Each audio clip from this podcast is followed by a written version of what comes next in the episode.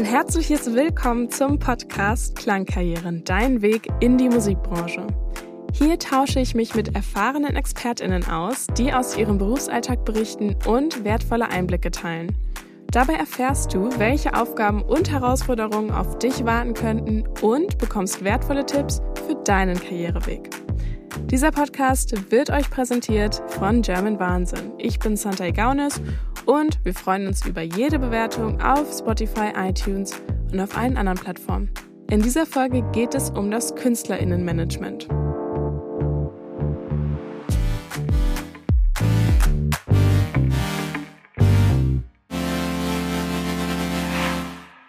Zunächst wollte ich aber herausfinden, was ihr bereits an Wissen mitbringt. Dafür bin ich auf die Straße gegangen.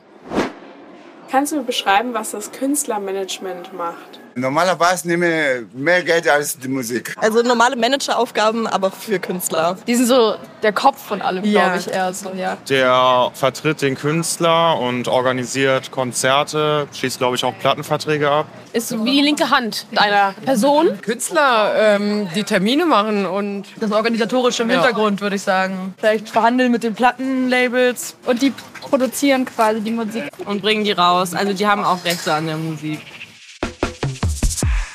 Da habt ihr ja fast richtig geraten. In dieser Folge handelt es sich um eine Sondersituation, denn ich habe mit zwei Personen gleichzeitig gesprochen.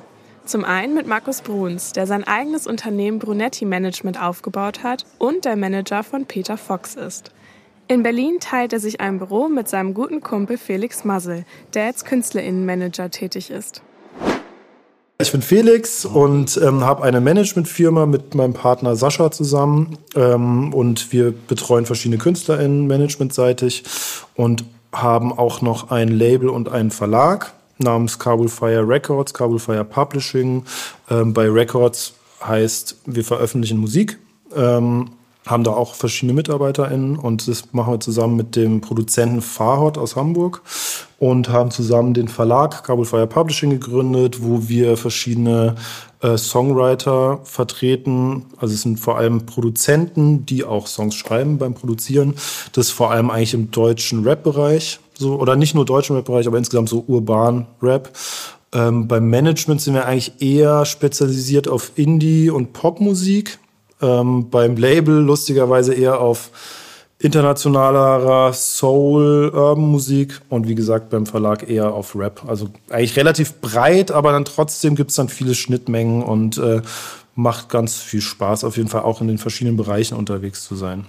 Ich bin Musikmanager, so ähm, Schwerpunkt, wenn ich jetzt mal so überlege, wie viel Zeit ich am Tag wo reinstecke, würde ich sagen, ist das meiste tatsächlich Künstlermanagement. Also, dass ich mich einfach um verschiedene KünstlerInnen, die wir betreuen, kümmere in allen Belangen, die irgendwas mit, mit der Musikvermarktung zu tun haben oder auch mit der Entwicklung der, klingt vielleicht jetzt ein bisschen unromantisch, mit der, der Markenbildung sozusagen. Wie, wie wird das transportiert, was die Person macht und wie kann man das vielleicht auch steuern, wie es transportiert werden soll, wie soll das aussehen, wie soll es klingen und so weiter. Ähm, genau, also das so, so die Business-Komponente. Viel ist, würde ich sagen, auch eine eher menschlichere, psychologischere Komponente, irgendwie, dass man gemeinsam einfach einander vertraut, dass man irgendwie auch die Leute stärkt im Selbstbewusstsein, vielleicht auch in der Entscheidungskompetenz aufs Bauchgefühl zu hören, äh, ja, und einfach dabei motiviert zu bleiben, diesen Beruf ausüben zu wollen, also den Beruf Künstler ausüben zu wollen. Genau, das ist, glaube ich, ein Großteil auf, beim Label, was ich gerade erwähnt habe, und, und beim Verlag ist es, sind meine Bereiche eher die ähm, Legal Affairs Sachen, also eher die Verträge, weil da haben wir andere Leute, die sich mehr um das Tagesgeschäft kümmern, ähm, mehr um die Kampagnen kümmern und so weiter. Und da bin ich eher derjenige, der so ein bisschen genau, guckt, dass die Verträge stimmen, dass wir rechtlich einfach sauber arbeiten. Ähm, ja, genau. Und vielleicht so ein bisschen so eine strategische Aufstellung des Verlags und des Labels, was die Partner betrifft. Vertrieb, Co-Verlagspartner und so weiter. Ja, mein Name ist Markus Bruns. Ich bin ähm, 55 Jahre alt und ähm, arbeite seit 1991 in der Musikbranche.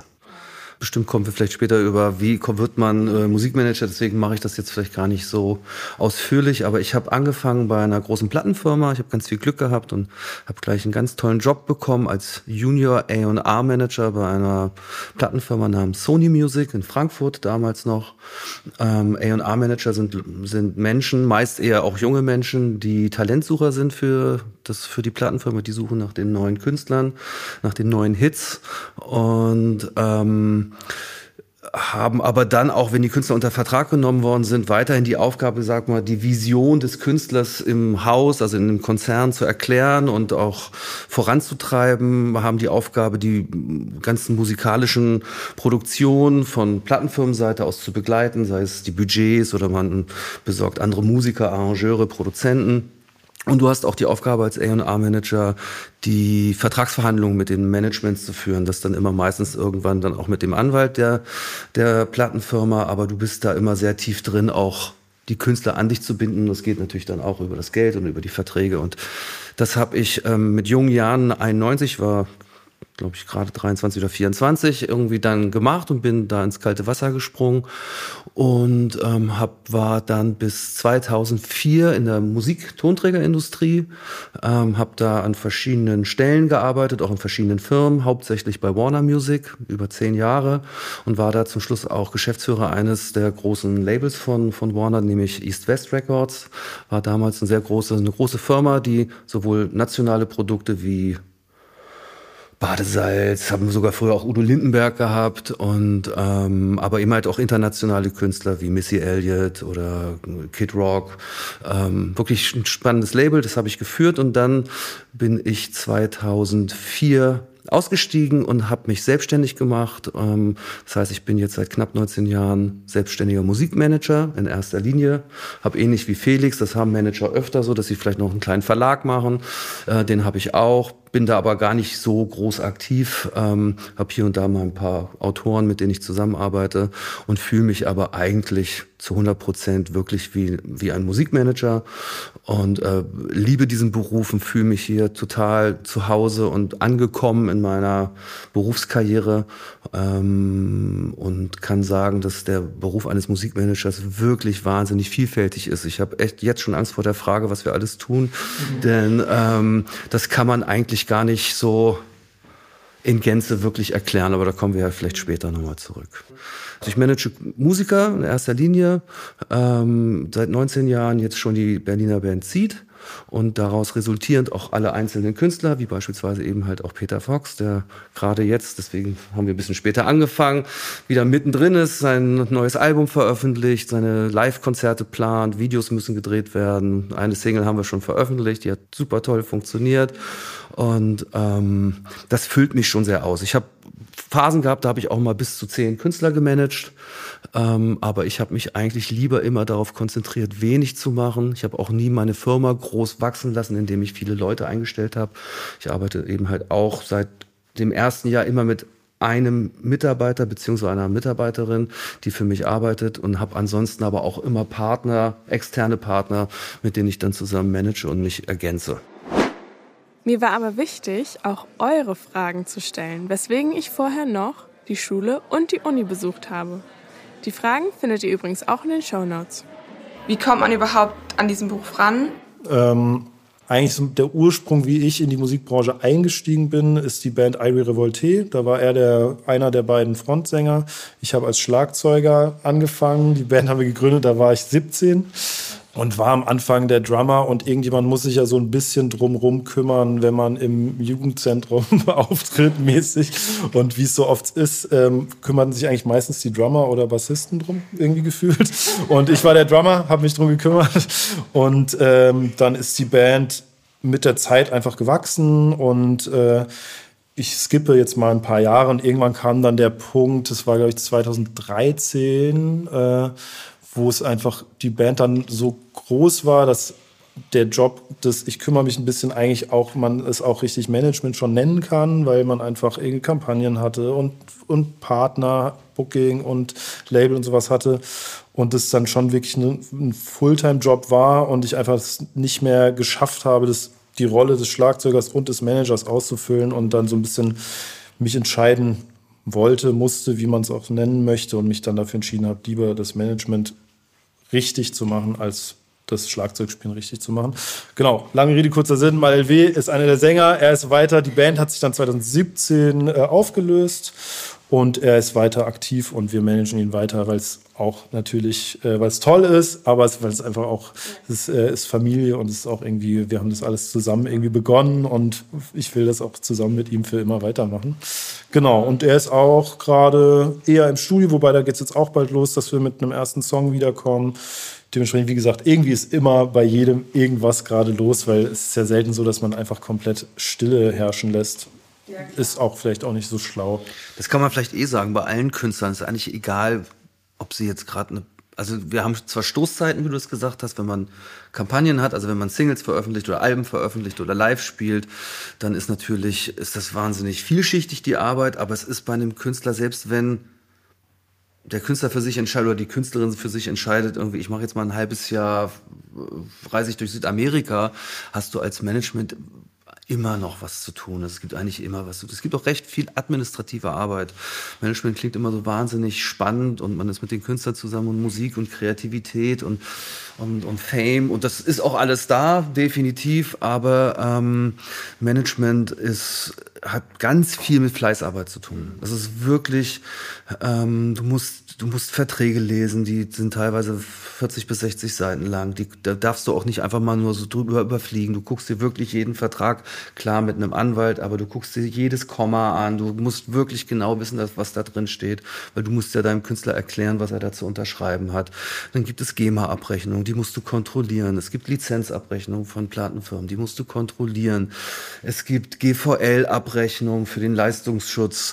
Die, äh, es gibt Tourkalkulation, es gibt Tourabrechnungen. Abrechnung, es gibt Videoproduktion, es gibt, es gibt Radioreisen, es gibt so viele Dinge, die äh, immer irgendwie im Fluss sind und das sind sehr viele Dinge eben halt, die, da ste steckt überall eben halt auch das Geld dahinter. Ähm, es sieht immer auf den ersten Blick immer alles so äh, schlüssig aus, aber wenn man in die Tiefe geht, kann man dann doch immer auch sehr, sehr viele Fehler sehen.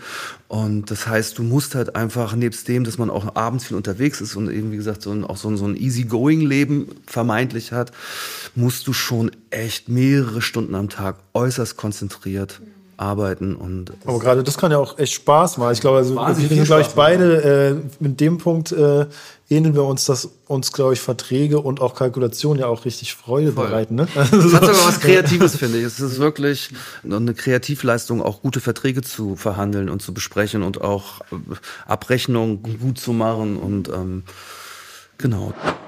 Wie sieht dein Arbeitsalltag aus? Also was machst du den ganzen Tag so? Wo ist dein Arbeitsort? Gibt es flexible Arbeitszeiten? Ähm, also ich bin meistens schon um neun, halb zehn im Büro, als, meistens als erstes. Das liegt auch daran, dass ich Kinder habe und die dann in Schule und Kita bringe und dann nochmal nach Hause gehen lohnt sich nicht. Und ich finde es eigentlich immer echt diese Stunde, die ich dann allein im Büro habe, wirklich total angenehm und macht mir sehr viel Spaß, weil ich einfach so ein paar Sachen, die am Tag vorher vielleicht liegen geblieben sind oder, oder sonst was, wo man einfach mal Ruhe braucht, mal machen kann. Und dann kommt meistens, also Sascha ist auch öfter mal früh da, aber sonst meistens kommen die Leute dann so um zehn, halb elf eher. Das würde ich mal sagen, ist in der Musikbranche nicht so ein unüblicher Start für, in den, in den äh, Arbeitstag. Und dann kommt es immer drauf an. Also es oft sind Tage auch wirklich voll mit Terminen, also was jetzt inzwischen ja oft dann Zoom-Calls sind so. Also ähm, bis vor Corona waren es dann irgendwie einzelne Meetings, wo man viel rumgefahren ist. Jetzt springt man oft von Zoom-Call zu Zoom-Call.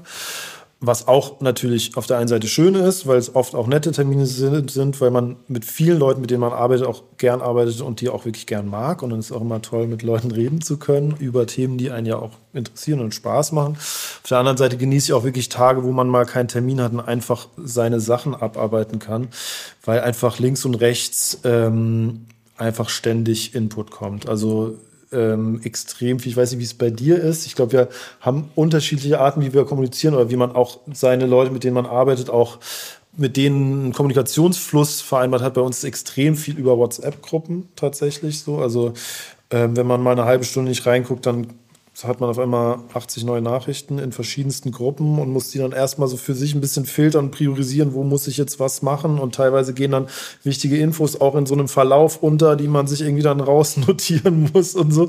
Parallel kommen dann noch Mails rein und Anrufe und man hat, wie gesagt, halt äh, dann immer wieder Calls. Dementsprechend, es klingt jetzt sehr wirr. Also es gibt Tage, wo man einfach das Gefühl hat, man arbeitet alles ab und hat alles im Griff und kann vorausschauend denken, vielleicht auch ein bisschen Ideen entwickeln.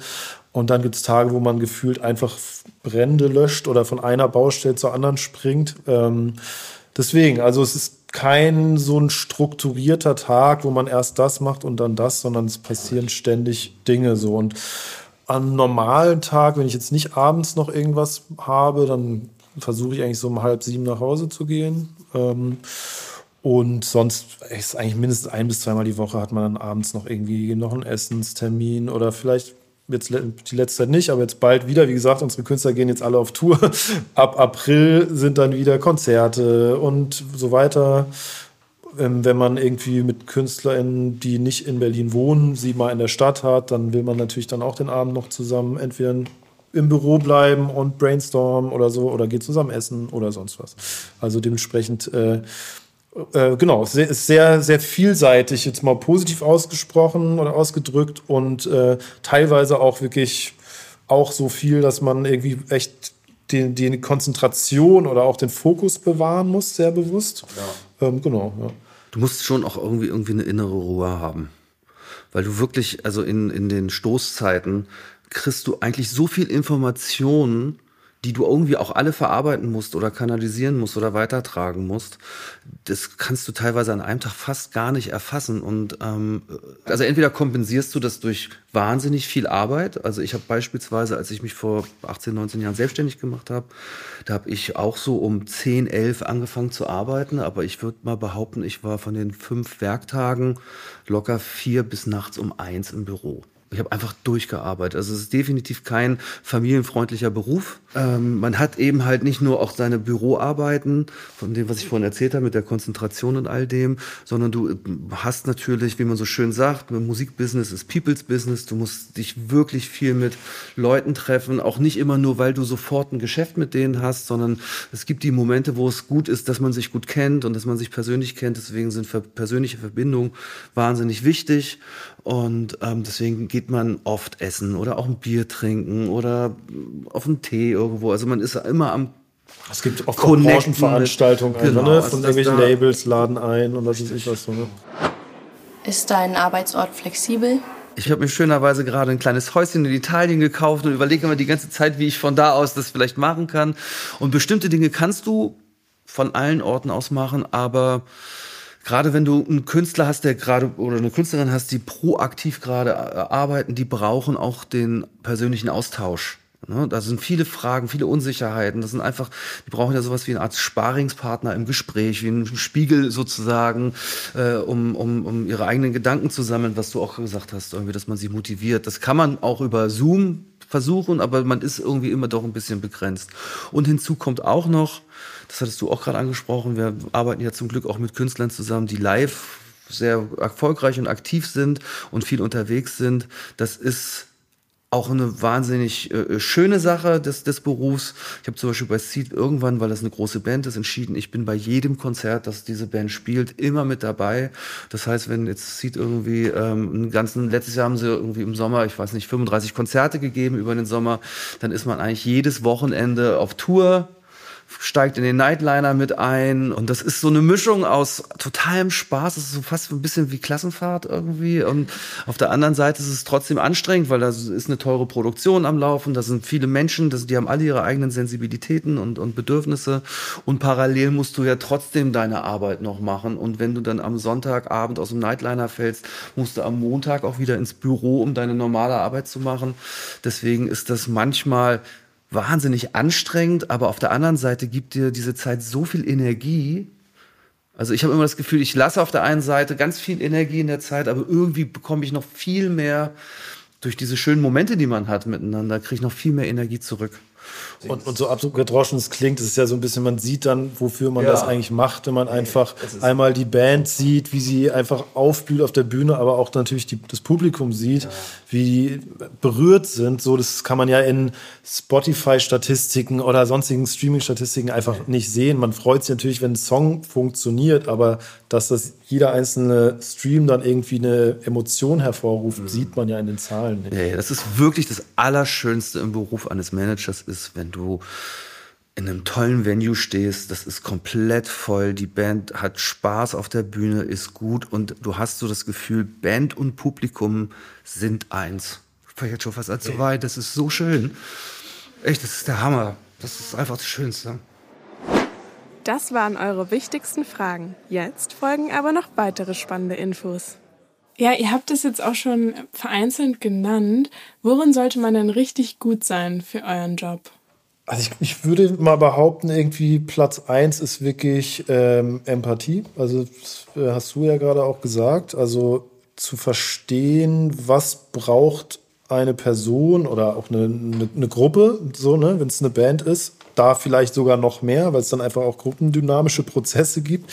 Was braucht es, damit ähm, sich jeder wohl gewertschätzt fühlt und irgendwie ähm, sich frei fühlen kann, einfach äh, seine Kunst einfach zu machen und so gut es nur geht zu machen und dabei irgendwie sich möglichst treu zu bleiben auf der einen Seite, also seinem eigenen Bauchgefühl zu vertrauen, trotzdem vielleicht einfach Feedback von außen irgendwie zu anzunehmen auch da die, die Fähigkeit, Feedback zu formulieren, dass es nicht konfrontativ ist, sondern im besten Fall irgendwie beflügelnd ist. Ähm, das würde ich jetzt mal sagen, ist eigentlich Platz eins so, weil wenn das nicht da ist, dann kann man so smart und gut in Mathe und Verträge verstehen und Kalkulationen machen, wie man will, wenn man die nicht transportieren kann, die Informationen. Ähm, oder halt auch äh, ähm, KünstlerInnen dann irgendwie sich einfach nicht frei darin fühlen, einfach ähm, gute, gute Musik zu machen, dann, dann bringt das alles drumherum ja auch nichts. Deswegen. Aber trotzdem kann man sagen, eine gute Managerin oder ein guter Manager müssen definitiv gut rechnen können. Und ähm, die brauchen keine Geometrie, die brauchen auch keine, äh, kein, keine, aber Dreisatz Prozentrechnung muss sozusagen total sitzen. Man muss schnell rechnen können. Wenn man verhandelt, muss man immer schon, während man spricht, eigentlich immer ständig rechnen. Und äh, das finde ich wichtig. Und man muss durchsetzungsfähig sein. Und das kann man in jungen Jahren, ist es vielleicht teilweise anders, als wenn man älter ist aber man muss sich auf irgendeine Art und Weise Autorität verschaffen. Weil du bist am Ende, äh, auch in beide Richtungen.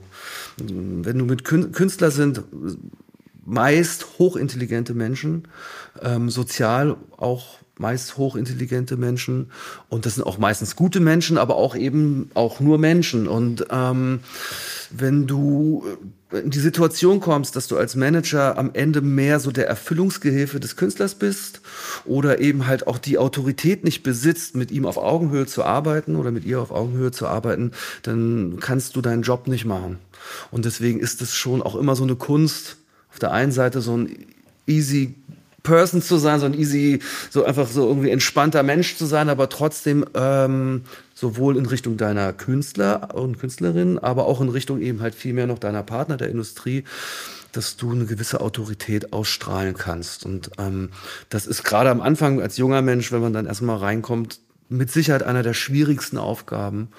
Und ähm, die Kunst ist es auf jeden Fall nicht, sofort gleich so zu tun, als würde man alles wissen, mhm. sondern ruhig eher menschlich. Also die Autorität find, findest du schneller, indem du ehrlich bist und menschlich bist und den Menschen nichts vormachst. Ja, und vielleicht auch so daran anknüpfen, in der Lage zu sein, schwierige und komplexe Gespräche zu führen und sich auch nicht zu scheuen, äh, auch mal schlechte Nachrichten zu vermitteln ja. und übermitteln. Weil, also man muss ja manchmal also, ist ja, also da ist ja jeder unter, genau, auch Nein sagen können. Und ähm, ist ja oft so, wenn man was eine schlechte Nachricht beispielsweise hat, beispielsweise hat, je länger man die liegen lässt, desto schlimmer wird's. Mhm. So. Und einfach sich nicht zu scheuen, einfach in, in so eine Konfrontation oder auch in, in, in, in so, eine, so ein Gespräch einfach zu gehen und da halt einfach standhaft in irgendeiner Form zu sein. Ja, ihr hattet euren Werdegang jetzt ja schon angeschnitten. Ich würde jetzt aber gerne nochmal zurück in eure Schulzeit gehen. Wann wusstet ihr, ähm, dass ihr das werden wollt, was ihr jetzt macht? Und wie kam es dazu? Aber wir waren nicht in der Schulzeit, ehrlich gesagt. Ich wusste gar nicht in der Schulzeit gar nicht, dass man das beruflich machen kann. Ähm, also bei mir, wie gesagt, war es so, dass ich ähm, in der Schulzeit eine Band gegründet habe, in der ich selbst Musiker war und habe eher so mich dafür interessiert, also auch mein Beweggrund in der Band zu sein, war jetzt auch nicht unbedingt, weil ich so der Vollblut-Schlagzeuger war. Deswegen habe ich das dann auch irgendwann zugunsten des Managements aufgegeben. Es war für mich gar nicht so ein große, eine große Hürde, weil es für mich war das Schlagzeugspielen eigentlich gar nicht die Motivation, sondern eher das mit Leuten zusammen was, was machen, irgendwie in der Freizeit was machen, was irgendwie Spaß macht und irgendwie ja, was irgendwie, wo man was erschaffen kann oder so. Weiß nicht, ob das jetzt so bewusst war, aber sage ich es mal so im Nachhinein. Und habe halt in der Zeit dann irgendwie Partys veranstaltet, habe selber Musik aufgelegt und eben in der Band gespielt. das war also, in, ich komme aus Heidelberg, war halt so eine Szene einfach, wo ich irgendwie aktiv war. Und ähm, dann wurde die Band, wie gesagt, so ein bisschen erfolgreicher und dann wurde eben dieses Organisieren eher zum Job. Und dann war es bei mir so, dass in Mannheim es die Popakademie gibt. Ähm, das ist eine, eine der wenigen, wenn überhaupt noch weitere gibt, äh, Hochschulen, die im Musikbusiness als ein Strang und der andere Strang heißt, glaube ich, Popmusikdesign, also wo man halt aktiv als Musikerin studieren kann. Ich habe auch, weil für mich sehr praktisch das in Mannheim war, für viele ist, glaube ich, so, die aus Berlin oder Hamburg oder so kommen, hm, nach Mannheim ziehen. Für mich war es so, ich war in Heidelberg und war da, ich hatte immer irgendwie so ein bisschen das Bedürfnis, irgendwann mal nach Berlin zu ziehen, aber zu der Zeit war einfach meine Band einfach in Heidelberg und wir waren da total aktiv. Deswegen war es so, ah geil, das gibt's ja in Mannheim, vielleicht kann ich das in Mannheim studieren, bin immer noch hier in der Region, lerne noch was businessmäßig, was ich dann für meine Band anwenden kann. So, das war dann der erste Moment, wo das ernsthaft dann auch damit verknüpft wurde bei mir, dass es auch ein Beruf außerhalb dieser Band vielleicht mal werden könnte. So und habe dann das Studium gemacht, habe es dann auch abgeschlossen und während dieser Zeit, und das war wirklich für mich gut, weil ich konnte was studieren, hatte irgendwie Selbstgefühl, meine Eltern auch, ah, er macht ja irgendwie was halbwegs Vernünftiges. Aber die waren auch immer, muss man sagen, sehr supportive, auch was dieses ganze Musikersein betrifft. Ähm, und haben das jetzt nie in Frage gestellt, haben sich gefreut, dass ich überhaupt was habe, dass ich nicht die ganze Zeit nur zu Hause rumhänge und was weiß ich was mache. So.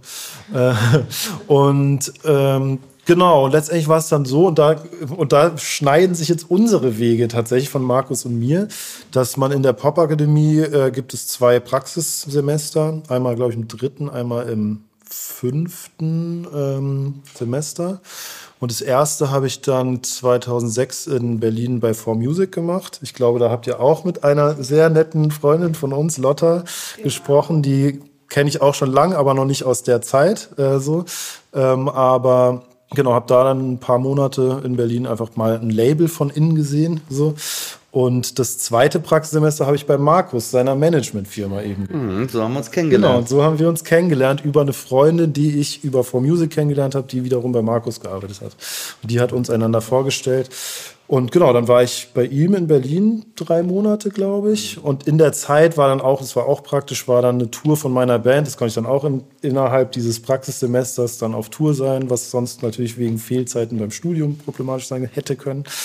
Und als das Studium dann vorbei war, hat Markus mir angeboten, dass ich mich doch zu ihm einfach ins Büro setzen kann, wenn ich hier irgendwie starten will in die, in die Branche sozusagen. Und wie gesagt, sowieso war, mein Plan, irgendwann nach Berlin zu gehen. Und äh, die Band hat sich dann auch teilweise nach Berlin verlagert. Ich habe weiterhin zu der Zeit die Band gemanagt.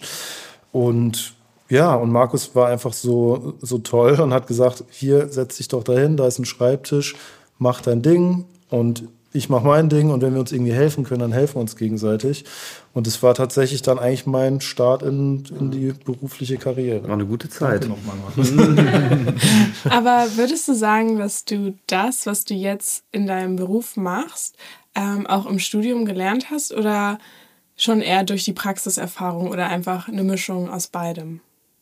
Mm, schon die Mischung aus beidem. Also also natürlich, was ich jetzt alltäglich anwende, ist auf jeden Fall Praxiserfahrung, klar, aber ich will es schon nicht runterreden, was man da gelernt hat. Also ähm, klar, man kann natürlich in so einem Studium, wo man ganz viel Verschiedenes dann anreißt, sage ich jetzt mal, ähm, auch wenn es spezialisiert ist auf Musikbusiness, gibt es ja auch ganz viele Bereiche. Wir hatten dann Rechtsvorlesungen, dann hatten wir verschiedene, und das war eigentlich das Spannende, Gastdozentin aus der Branche, von Labels, von Bookingagenturen, von Verlagen, Anwälte und so weiter. Ähm, deswegen war das eher so mal ein Einblick zu bekommen, was gibt es da eigentlich und da dann schon natürlich ein bisschen auch Sachen lernen, aber ähm, genau, also ich habe schon, glaube ich, einiges mitnehmen können, was ich auch anwenden kann. Dadurch, dass das Studium jetzt eine Weile her ist, verschwindet es natürlich, aber ich glaube, es ist schon eine Mischung aus beidem tatsächlich. Ja, okay, aber bei dir, Markus, sieht es ja wahrscheinlich nochmal anders aus, oder?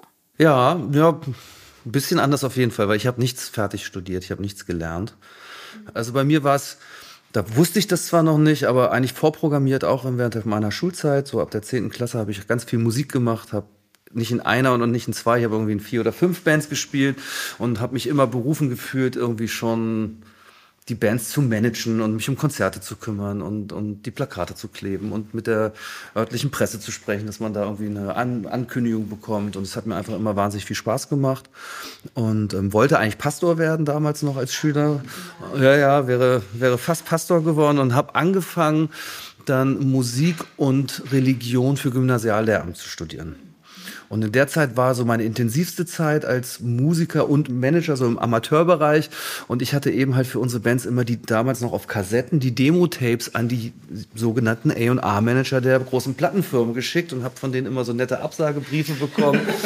Später habe ich herausgefunden, das waren so Standardbriefe, auf die ich aber auch immer geantwortet habe. Und, und, ähm, und für mich war das, war das dann wirklich so, das war der Traumberuf. Ich wollte unbedingt A&R-Manager werden. Ich wollte Talente entdecken und habe dann gedacht, naja, mit, mit Lehramt, Religion und Musik wirst du wahrscheinlich, muss wohl BWL studieren und bin nach Göttingen gezogen und habe zwei Semester BWL studiert und habe dann aber, weil das ein sehr arbeitsintensives Studium war, gar nicht mehr so viel Musik machen können und war dann sehr verunsichert und wusste nicht, wie man das überhaupt wird und habe dann eben halt auch ein Praktikum gemacht und interessanterweise eben halt dieser Firma East West Records, die damals noch Teldec hieß, bei der ich dann weiß ich nicht, sieben Jahre später eben halt dann Geschäftsführer war. Das war wirklich toll für mich, dieses Ding da irgendwie später dann nochmal zu erleben. Ich bin auch wirklich dann damals, als ich Chef von dieser Firma war, in das Büro gezogen, in dem ich als Praktikant gearbeitet habe und habe in diesem Praktikum, das ging auch, glaube ich, nur, sollte vier Wochen gehen und ich bin nach zwei Wochen gegangen, ähm, weil mein Ziel war eigentlich, ist jetzt vielleicht nicht so vorbildlich, was ich sage, ich gebe es zu, aber äh, mein Ziel war, ich wollte herausfinden, ob der Beruf überhaupt so ist, wie ich ihn mir vorstelle und ich wollte wollte wissen, wie man es wird. Und das habe ich nach zwei Wochen herausgefunden. und ähm, es war so, dass es genauso war, wie ich es mir vorgestellt habe. Und ähm, die Leute, mit denen ich gesprochen habe, alle gesagt haben, na, mit deinem BWL-Studium, wenn du jetzt noch fünf Jahre studierst, dann könnte es sein, dass du fast schon zu alt bist für den Beruf. Und keiner konnte mir auch sagen, wie man das wird. Es gibt einfach keine Formel, wie man A&R-Manager wird. Ähm, und, ähm, und Anfang der 90er schon gar nicht oder Ende der 80er Jahre war das sogar. Und ähm, dann habe ich mir gedacht, okay, na dann studiere ich halt wieder Musik und Sport für Grund- und Hauptschullehramt, weil das ist nicht so ein aufwendiges Studium, kann ganz viel Musik machen und habe mich wirklich initiativ einfach blind auf eine Anzeige beworben, damals eben bei der besagten Sony und habe habe ein bisschen meinen Lebenslauf frisiert und äh, nochmal wieder ein schlechtes Beispiel. Ich entschuldige.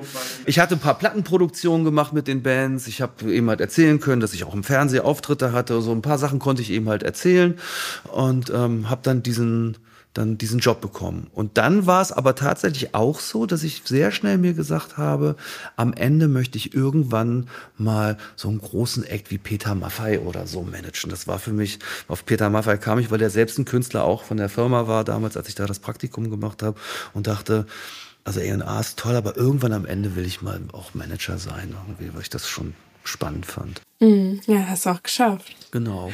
Und gelernt habe ich eben halt in dem Fall alles ausschließlich nur durch äh, Learning by Doing.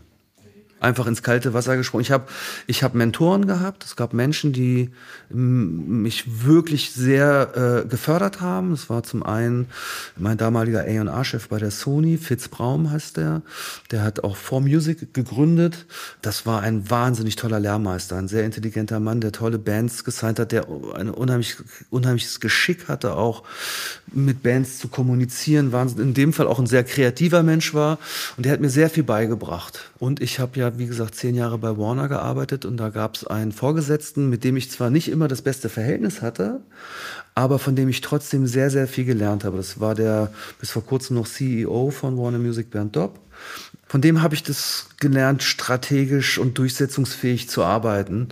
Das waren dann so eine Art Lehrmeister, diese beiden Menschen für mich. Und ähm, von denen habe ich jetzt auch nicht alles gelernt. Man entwickelt sich auch selbst weiter.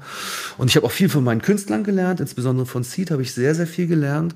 Aber alles durchs Leben sozusagen. Und was würdet ihr jungen Menschen heutzutage raten, ähm, wie man dorthin kommt, wo ihr heute seid? Vermutlich durch, durch Praktika, oder? Ja, also genau, eigentlich genau, gibt es da keine so eine Formel in dem Sinne. Ich glaube immer noch daran, dass viel passieren kann durch das eigene Umfeld im Sinne von, wenn jetzt Leute entweder selbst Musik machen oder Freunde das machen, einfach mal so das gemeinsam ausprobieren, wie weit kommt man eigentlich? Ne? Also ob man das jetzt schon Management nennen will oder wie auch immer, aber die, die Wege sind ja viel einfacher geworden als damals, als Markus oder als ich angefangen habe, dass man inzwischen Musik veröffentlichen ist erstmal gar kein Problem mehr. Man, es gibt so viele Anbieter wie RecordJet oder DistroKit. Musik rausstellen ist überhaupt kein Problem mehr. Musik auch über TikTok einfach als Originalton raus zu veröffentlichen oder mal zu zeigen und zu gucken, erreicht man Menschen, ist eigentlich jetzt nicht mehr schwierig. Es gibt halt ein Riesenangebot, deswegen sich durchsetzen ist dann wiederum schwierig. Aber ich glaube, dass man einfach, wenn man jetzt so ein Umfeld oder Leute im Umfeld hat, die Musik machen, gemeinsam mal zu probieren, was man so erreichen kann, glaube ich, ist ein gutes Spielfeld tatsächlich, wo man erstmal tatsächlich nur Learning by Doing ähm, dann einfach weiterkommt. Das dann natürlich zu unterstreichen mit entweder Praktika, weil man Leute kennenlernt und mal Strukturen kennenlernt und wie Leute arbeiten kennenlernt, ähm, ist sicher ein guter Weg und es ist jetzt nicht der einzige Weg, in die Branche zu kommen, aber es ist, ich finde, Pop Academy ist auf jeden Fall eine mögliche Option, dass man eben mit einem Studium einmal einfach so Theorie lernt, dass man mit diesen Praxissemestern Praxis lernen kann und glaube ich, auch relativ gute Chancen hat, gute Praktika zu kriegen, wenn man da ist, weil die Leute wissen, dass da jemand kommt, der oder die schon ein bisschen Grundkenntnisse hat. Ähm, und man lernt vor allem extrem viele junge Leute kennen, die alle in der Branche arbeiten wollen. Und jetzt aus meiner Zeit, die jetzt auch schon wieder 15 Jahre her ist, ähm, arbeiten so viele Leute, die ich vom Studium kenne, sind jetzt in irgendwelchen Chefpositionen und was weiß ich was bei den ganzen Labels und Verlagen und sonst wo. Ähm, weil es natürlich klar, da gehen irgendwie pro Semester, glaube ich, 30 Leute hin, die wollen alle in dieser Branche arbeiten und das ist ein super Netzwerk. Deswegen finde ich, ist das auf jeden Fall eine, eine relevante Option, aber auch nicht die einzige. Also tatsächlich Praktika, Ausbildung oder auch selbst einfach machen, ausprobieren und Leute dadurch kennenlernen, geht eigentlich alles. Genau, es gibt einfach nicht die Regel. Also die Praxis, finde ich, ist auf jeden Fall auch echt immer wichtig und man muss es auch wirklich unbedingt wollen. Also es ist so, finde ich, ein Beruf, den machst du jetzt nicht, weil klingt gut und man könnte echt viel Geld verdienen und es ist ja so spannend mit einem, sondern du musst, das, das muss wirklich eine Leidenschaft sein. Das muss deine, du musst das unbedingt wollen. Und das finde ich ist eh so, klingt zwar wahnsinnig simpel und klingt auch unheimlich pathetisch, sozusagen vereint. Wenn du das willst, dann schaffst du das auch. Also du musst bei diesem Beruf dir einfach sagen, ey, ich will das unbedingt werden. Ich möchte, das kannst du vielleicht auch viele andere Berufe natürlich auch ummünzen. Wenn du wirklich willst, dann bist du interessiert und dann steigst du da auch ein und dann steckst du da auch eine Energie rein. Die Energie muss von dir kommen. Du musst die Energie reinbringen und dann kommt das irgendwie auch zurück. Und dann musst du, wenn der Moment da ist, zugreifen und versuchen, gut zu sein. Wie seht ihr euren Job denn in der Zukunft? Wie wird er sich entwickeln? Ähm, steigen die Marktchancen? Für uns meinst du? Oder allgemein. ähm, ich glaube, die Musikbranche wurde schon, schon öfter mal tot geglaubt. Na, tot geglaubt klingt übertrieben, aber als ich angefangen habe, ähm, war das Thema gerade, wie Markus auch sagte, er hat seinen Job verloren sozusagen, weil Stellen abgebaut wurden, weil plötzlich CDs nicht mehr relevant waren, weil es Piraterie und überhaupt Internet gab plötzlich. Jetzt gibt es Streaming und jetzt sagen alle, die Musikindustrie ist auf dem Höhenflug und so toll wie noch nie. Auch das ist mit Vorsicht zu genießen, weil das gilt halt auch vor allem für den Katalog, weil jetzt plötzlich Leute Beatles-Musik wieder bei Spotify hören und wieder Umsatz bringen, obwohl sie die CD-Sammlung schon zu Hause haben. Deswegen hilft das vielleicht den äh, großen Konzernen, die die Rechte haben. Das hilft jetzt nicht unbedingt Newcomern und so. Aber trotzdem ist, ähm, ich bin der Überzeugung, dass auf jeden Fall die Musikbranche für immer eine Relevanz haben wird, weil das einfach ein ganz wichtiger, Musik ist einfach für eigentlich fast alle Menschen sehr wichtig zu hören, live zu erleben. In irgendeiner Form begleitet es für fast alle ähm, den Tag so. Und solange es einfach äh, einen Bedarf gibt oder eine, Nachfrage nach Musik, wird es auch irgendwie, die, glaube ich, die Möglichkeit geben, oder muss es die Möglichkeit geben, damit äh, Geld verdienen zu können, weil wenn man damit kein Geld verdienen kann, kann man das zwar hobbymäßig machen, aber dann wird es einfach nicht so, eine, so ein schönes Angebot an, an vielseitiger Musik geben. Deswegen glaube ich daran auf jeden Fall, dass es in Zukunft immer weiter ähm, eine Musikbranche gibt. Ob die jetzt dann so aufgestellt ist, wie es jetzt ist, dass es Plattenkonzerne gibt, dass es große Verlage gibt, dass es kleine Managementzellen gibt und so weiter. So ist es jetzt, würde ich sagen, eher. Oder ob das noch eher kleinteiliger wird oder noch mehr sich dann irgendwie auf große Konzerne dann irgendwie äh, konsolidiert oder sowas. Das weiß ich nicht, aber ich bin mir sicher, dass es, äh, wenn man das Ziel hat, irgendwie mit Musik und mit KünstlerInnen zu arbeiten, ähm, dass es da weiterhin auch den Beruf geben wird, auch in 20 Jahren, in 30 Jahren. In dem Zusammenhang kann man sogar noch mal eine andere Frage äh, beantworten, die du vorhin gestellt hast, ähm, was so Qualitäten sein müssen. Was wir auf jeden Fall drauf hatten mussten ähm, in den letzten 20 Jahren, ist, dass man wahnsinnig flexibel sein muss in seinem Denken und ähm, also das Wort, das war immer so. Das findet in unserem Kopf wirklich überhaupt nicht statt. Erfahrung ist zwar wahnsinnig wichtig und tut auch gut und hilft auch.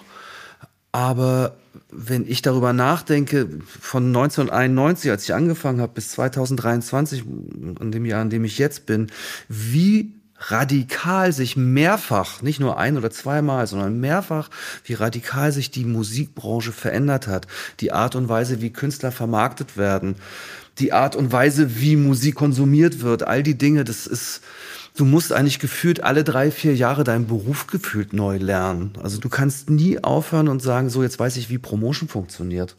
Früher war Fernsehen wahnsinnig wichtig. Ne? Mit einem Fernsehauftritt hat man irgendwie alles klar gemacht. Oder als es Viva gab, dann hattest du die N1-Rotation bei Viva und dein Künstler war Top 20 mit Ansage. Das gibt's alles nicht mehr. Und, und ähm, irgendwann war wie hieß das noch, MySpace, irgendwie das Riesending. Dann war Facebook das Riesending. Dann war Instagram das Riesending. Jetzt ist TikTok das Riesending. Und wir denken immer alle, ja, und jetzt, jetzt das haben wir es noch und jetzt war's das.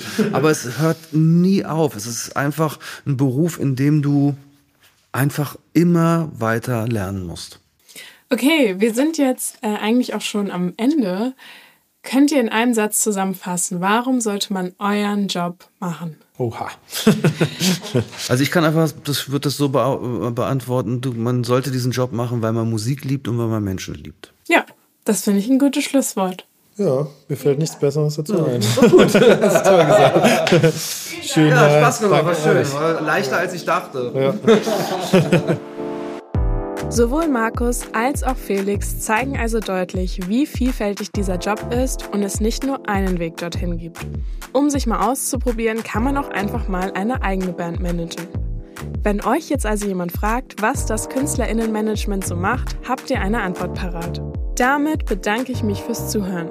Falls euch jetzt noch mehr Berufe interessieren, hört doch gerne in die weiteren Folgen rein.